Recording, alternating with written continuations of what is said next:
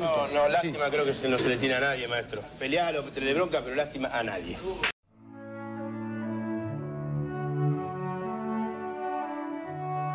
Lástima a nadie, maestro. Literatura, historia y política de la pelota.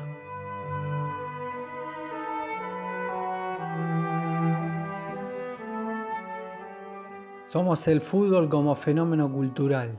Somos esquina, garrapiñada y tablón. Somos un grito de gol abrazando a un desconocido y el retorno semanal a la infancia. Somos la casilla de Fiorito y somos una pared paternal que le dice un amor no puedo olvidarte. Somos la radio en el hombro como un loro. Somos el fútbol como excusa para contar historias.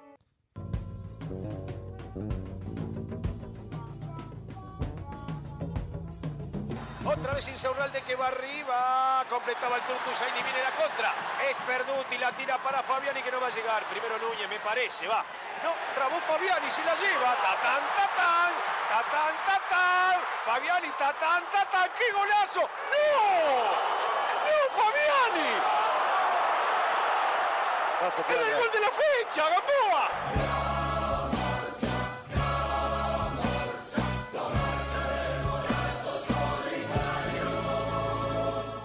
Lástima a nadie, maestro. Somos potrero y ese golazo que no fue.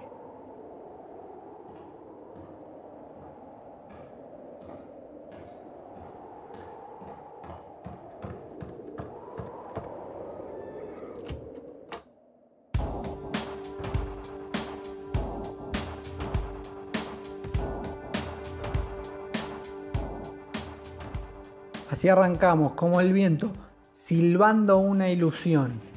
Mi nombre es Lucas Jiménez y les doy la bienvenida a Saber Jugar Sin Pelota, los podcasts de Lástima a Nadie Maestro. Historias de fútbol para entender el contexto, dar forma para informar.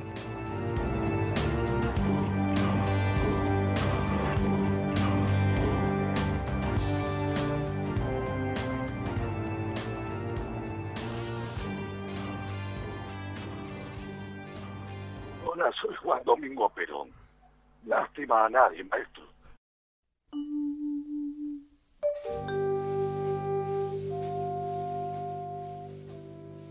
En el capítulo de hoy vamos a hablar del Trinche Karlovich, que nos dejó físicamente hace algunas pocas semanas. Futbolista rosarino, símbolo de una época donde en los barrios había más potreros que televisores. El Trinche, todo lo que aprendió como jugador fue en el potrero. Ahí aprendió a jugar, a gambetear, a cabecear. También aprendió a que le peguen. Solía decir que tuvo la suerte de vivir la época del fútbol hasta que se esconda el sol. La época del fútbol sin rejas, sin tiempo y sin precio. Esto es saber jugar sin pelota, dedicado a la memoria de un tal Karlovich.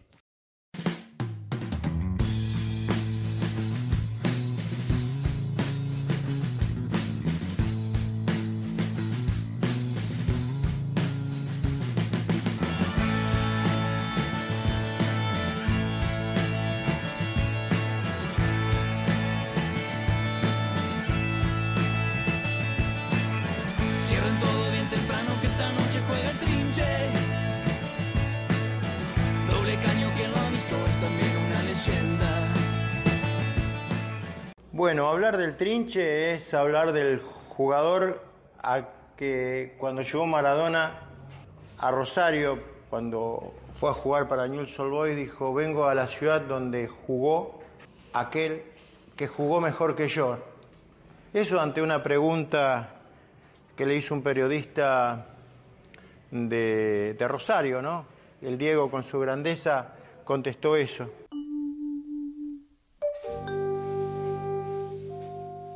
Escuchábamos primero a Viejo Smoking, banda rosarina, que grabó un tema en homenaje al Trinche Karlovich, y después escuchamos a Eduardo Piedrabuena, periodista rosarino radicado hace varios años ya en el conurbano bonaerense, y les pido que retengan este dato porque nos va a servir más adelante. Diego Armando Maradona que decía vengo a jugar a la ciudad donde jugó el Trinche Karlovich que fue mejor que yo, en realidad nunca vio jugar al Trinche pero con solo unas pocas horas en Rosario le alcanzaron para que se lo nombren montones de veces. Y Diego lo que hizo es apelar a la especialidad de la casa, ese imán para detectar a dónde está lo popular en cada lado a donde va. Maradona y el Trinche se vieron solo una vez. ¿Cuándo fue? En febrero, hace poquito. La cuarentena por la pandemia global del COVID-19 hace que nos cueste recordar algunas cosas que pasaron este mismo año, antes del coronavirus. Por eso, enero y febrero del 2020 parecen meses del 2019, por lo lejanos.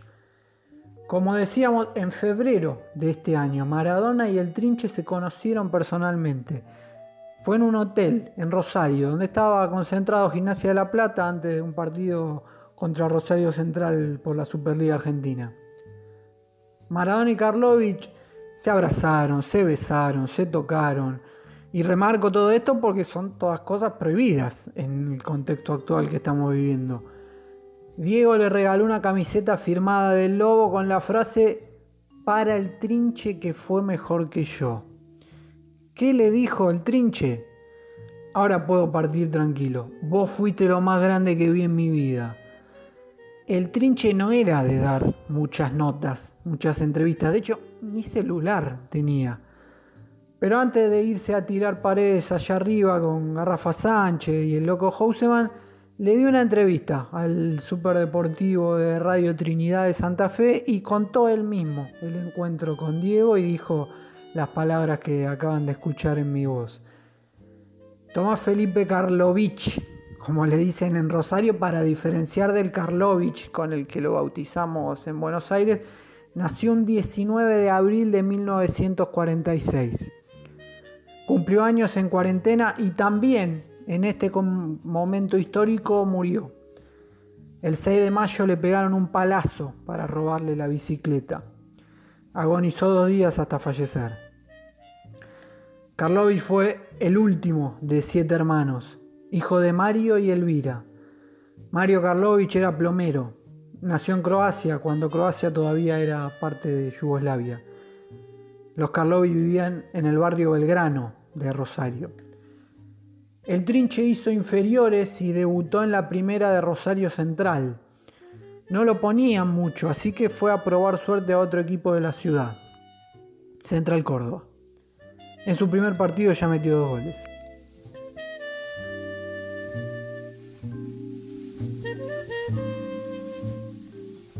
En el charrúa rosarino, como le dicen a Central Córdoba de Rosario, estuvo en cuatro etapas. Jugó 236 partidos y metió 28 goles. Salió campeón dos veces de la primera C con Central Córdoba en 1973 y en 1982. Hay que recordar que por esos tiempos la C era la tercera categoría directamente afiliada a AFA y no la cuarta, como hoy en día.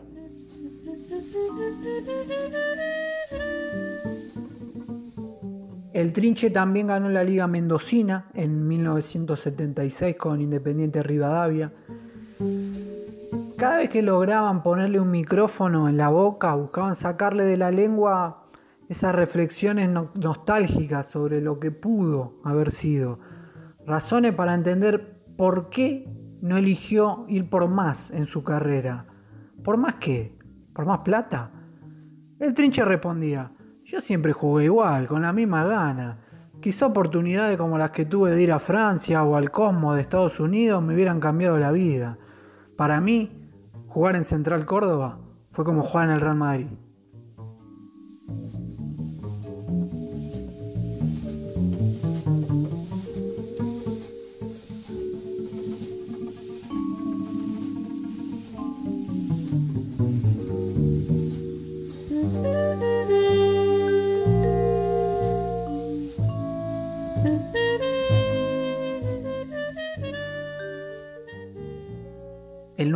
A un día de la muerte del Trinche Karlovich, en el estadio Gavino Sosa de Central Córdoba, se rompió la cuarentena para darle la última despedida.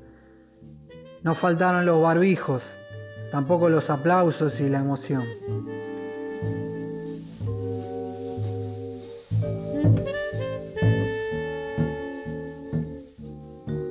El Trinche jugaba de 5, pero ¿cómo jugaba? Escuchemos al periodista Marco Tricarico, que hace años ya camina las canchas del ascenso y lo vio jugar en la temporada 1982 que Central Córdoba ascendió después de ganarle la final del octogonal al Magro. El Trinche era un jugador este, distinto a todos. Era distinto hasta para caminar la cancha. Era distinto para, para dar un pase. Uno siempre se queda con la imagen de Ronaldinho, mirando para un lado y dando la pelota para el otro lado. El Trinche lo hacía, era algo común para él. El Trinche no era a lo mejor un jugador de ir a, cabecear muchísimo, pero tenía una capacidad de salto única. No tenía un botín, tenía un guante. Él ponía la pelota donde quería. Él antes de recibir la pelota ya sabía a dónde tenía que colocarla. Él, con una mirada o con un gesto o con un silbido, sabía ordenar a su compañero para recibir libre de marca. Ese era el periodista Marco Tricarico contándonos cómo jugaba el trinche. Historias sobre Karlovich hay muchas, pero hay dos anécdotas en partidos que sirven para entender lo que significaba. Vamos con la primera. Una vez que lo expulsaron y el público rival empezó a gritar para que no lo echaran. ¿Qué hizo el árbitro entonces? Y bueno, tuvo que dar marcha atrás con la decisión. Y sí, sentido común, entre a mi pago sin golpear. La segunda anécdota nos lleva al sur del conurbano bonaerense. ¿Se acuerdan? Que al principio escuchamos a Eduardo Piedrabuena, rosarino de nacimiento, bonaerense por adopción. Bueno, Eduardo vino de Rosario a radicarse a Loma de Zamora. Vio a Karlovich jugar montones de veces en el Gabino Sosa. Una vez cuando estaba haciendo la colimba en Buenos Aires se enteró que el trinche iba a jugar en Villarrafo en la cancha de Almagro y cambió un franco para ir a verlo jugar. Bueno, la segunda anécdota para entender lo que fue el trinche une Rosario y Loma de Zamora. Así que nadie mejor que Eduardo Buena para contarla. Los dirigentes y los jugadores de otros equipos lo apreciaban por su juego. Tal es así que en la cancha de los Andes se olvidó los documentos alguna vez y el árbitro no quería que jugara. Y entonces los dirigentes de los Andes se dirigieron al árbitro y le dijeron, ¿Cómo? Usted no lo conoce si nosotros lo conocemos. A ver, amigo, tenga en cuenta que hace un año que estamos esperando verlo jugar en este estadio. Bueno, ese era el trinche. Gracias a su fútbol y a su magia, Central Córdoba es conocido en todo el mundo.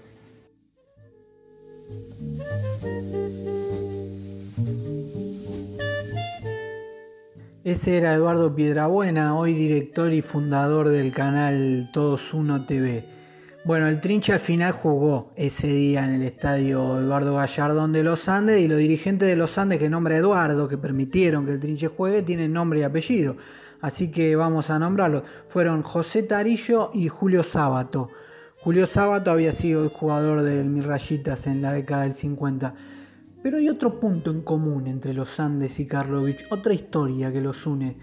Contra los Andes, el Trinche justo jugó su primer partido, en primera, con la camiseta de Rosario Central. Fue un 29 de agosto de 1969 en cancha de Banfield. Y vos me dirás, ¿por qué los Andes hizo de local en cancha de su clásico rival? Es raro. Pasa que fue un partido de noche de los que se televisaban los viernes en ese momento y el Eduardo Gallardón de los Andes todavía no tenía iluminación. El Trinche, además de ese partido en cancha de Banfield, jugó otros tres en primera división con la camiseta de Colón de Santa Fe, con la particularidad que en los tres se retiró lesionado. Pero vamos al partido más recordado del Trinche, los invito y las invito a que viajemos al 17 de abril de 1974, cancha de Newell's Old de Rosario. La selección argentina que se preparaba para el Mundial de Alemania se enfrentaba contra un combinado de Rosario que estaba integrado por 5 jugadores de Rosario Central, 5 de Newells y uno de Central Córdoba. De Central estaban, por ejemplo, el matador Kempe, Daniel Killer, el Kai Aymar, de Newells estaba Mario Sanabria, y ese uno de Central Córdoba que completaba el 11, sí, era Tomás Felipe Karlovich. ¿Qué fue lo que pasó ese partido? Un baile. ¿De la selección? No, no, a la selección. El primer tiempo terminó 3 a 0 para el combinado rosarino con el Trinche dirigiendo la orquesta. Le salieron todas, se llevó todos los aplausos. ¿Quién es el 5? ¿Quién es el 5? Gritaba Vladislao Cap, que era el técnico de la selección argentina. Claro, no lo conocía, porque no jugaba en primera el trinche. De hecho, Vladislao Cap pidió que lo saquen para evitar la goleada. El partido terminó 1-3. El diario Clarín al otro día tituló Rotundo fracaso de la selección argentina. Hay un gran documental del ciclo Expediente Robinson de un canal español dedicado al trinche, muy recomendado, donde habla el mismo, el mismo trinche. También hablan futbolistas que jugaron ese partido para los dos equipos. Por ejemplo, habla Quique Wolf, que era defensor de la selección argentina ese día, y dice que fue un placer verlo jugar al trinche.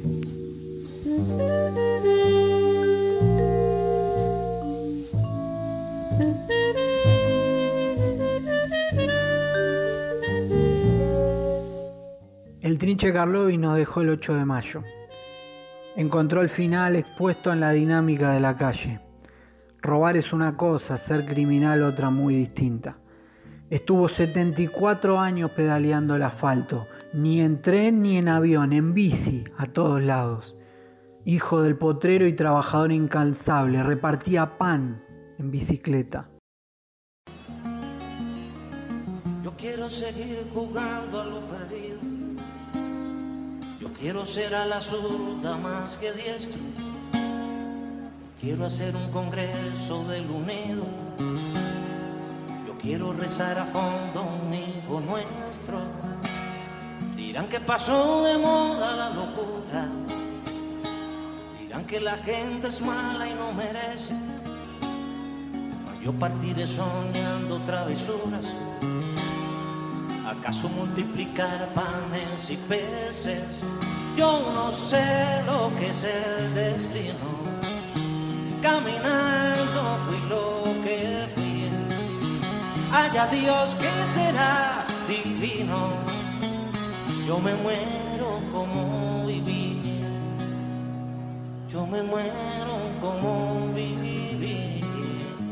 Yo me muero como viví.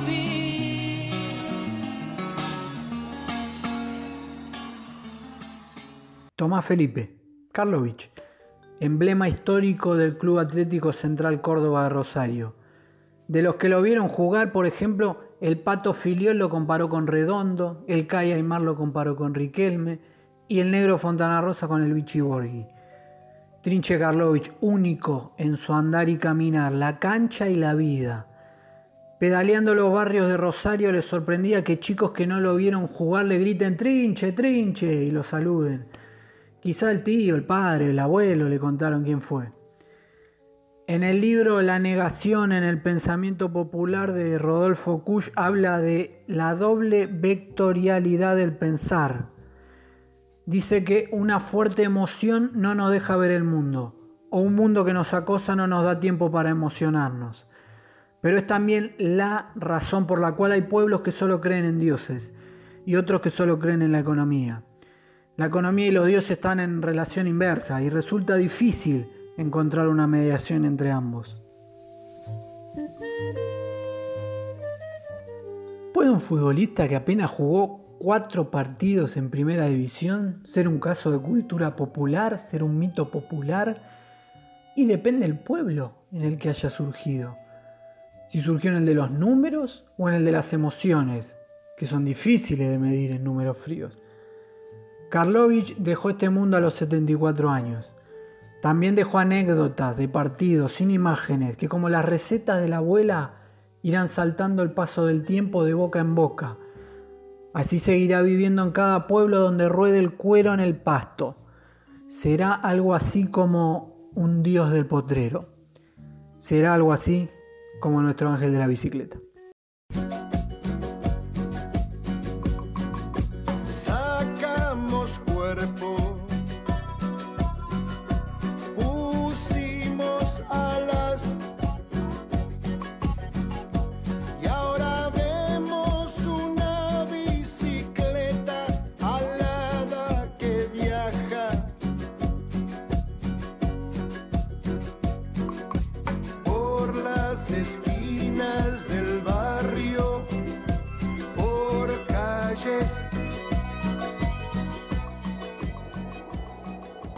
Así llegamos al final de Saber Jugar sin Pelota, los podcasts de Lástima Nadie Maestro.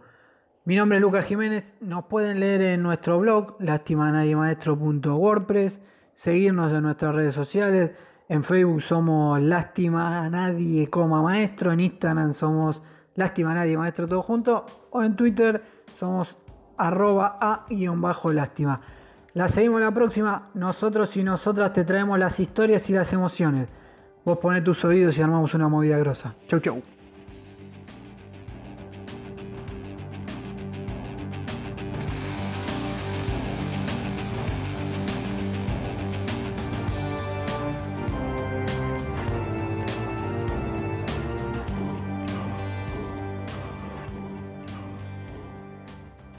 No, no, lástima creo que no se le tiene a nadie, maestro. Pelealo, le bronca, pero lástima a nadie.